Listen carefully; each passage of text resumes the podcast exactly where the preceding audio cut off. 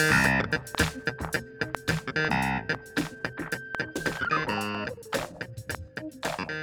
VoiceTubers, this is Nina and you're listening to the Pronunciation Challenge.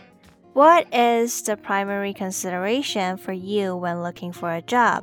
Do higher salaries make people work harder?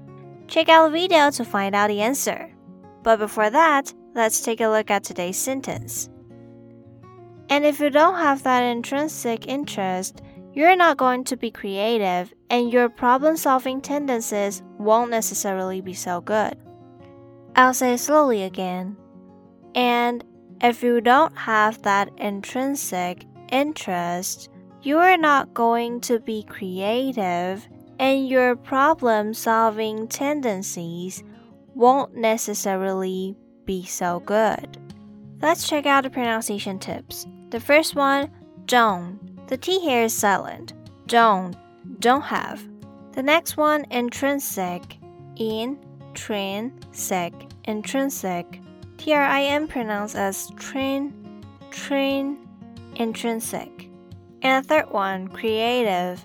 Cre, a, dev, creative. The T sounds a little bit like d, d, creative, creative. Next one, tendencies. ten Tendencies, tendencies. The E and D N pronounced as the schwa sound a, den, tendon, tendencies.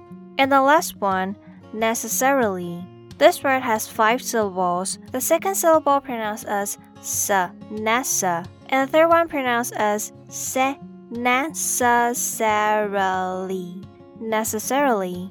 And if you don't have that intrinsic interest, you're not going to be creative and your problem solving and tendencies won't necessarily be so good. Moving on to the vocabularies. The first one, intrinsic.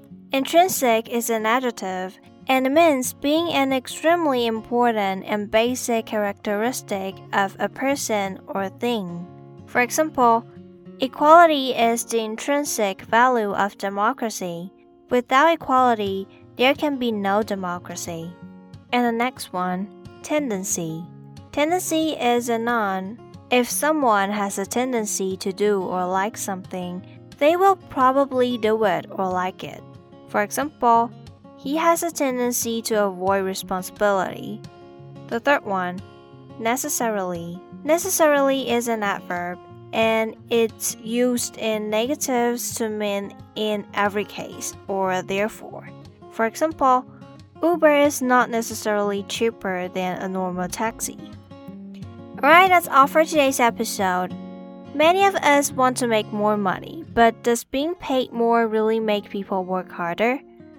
The answer might surprise you. It turns out that it's necessary for people to have a certain amount of money but if they don't have the interest or passion for the job, no matter how high the salary is, it can't make people work harder. What do you think about today's topic? Share your thoughts in the comments and don't forget to record today's sentence.